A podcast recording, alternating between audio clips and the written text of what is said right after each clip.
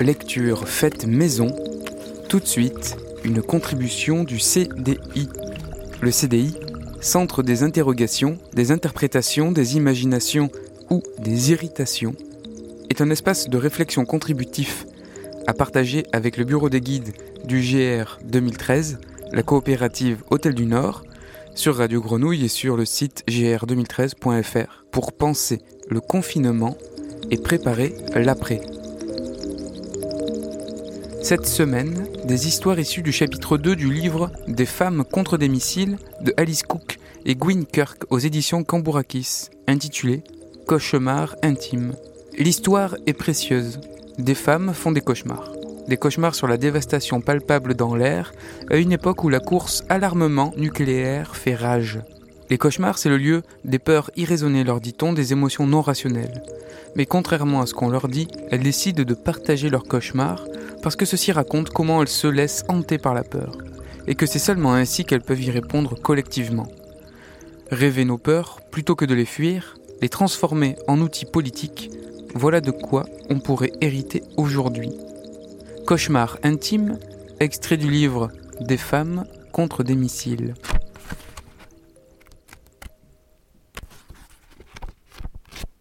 Moi, qui ai déjà vécu la plus grande partie de ma vie, je ne peux me résoudre à mourir à petit feu d'une maladie engendrée par les radiations. Lorsque je regarde mes petits-enfants, je m'inquiète et mon cœur se serre. Auront-ils jamais la chance de grandir? Je m'inquiète pour cette terre magnifique qui est la nôtre. Elle nous appartient à tous. Pourquoi devrait-elle être détruite par quelques-uns Cette peur m'accompagne chaque jour, et je rêve de ce terrible massacre et de l'embrasement que provoquerait une guerre nucléaire. Voici mon dernier rêve. Je marchais sur une route qui s'étirait, et je pleurais à la recherche de mon époux. La terre s'ouvrait, et des milliers de personnes hurlantes ou corps nus tombaient dans ces abîmes. Tous les membres de ma famille et mes amis s'inquiètent de l'imminence d'une troisième guerre mondiale, en particulier les jeunes qui ont des enfants. Certains vivent dans la peur. Beaucoup des personnes que je connais tentent d'enfouir cela dans un coin de leur esprit. Mais cela m'apparaît de plus en plus difficile à occulter.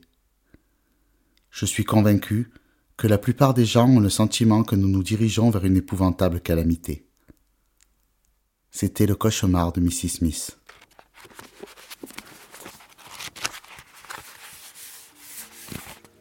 C'était Cauchemar intime, extrait du livre Des femmes contre des missiles, une contribution du CDI, Centre des interrogations, des interprétations, imaginations ou des irritations.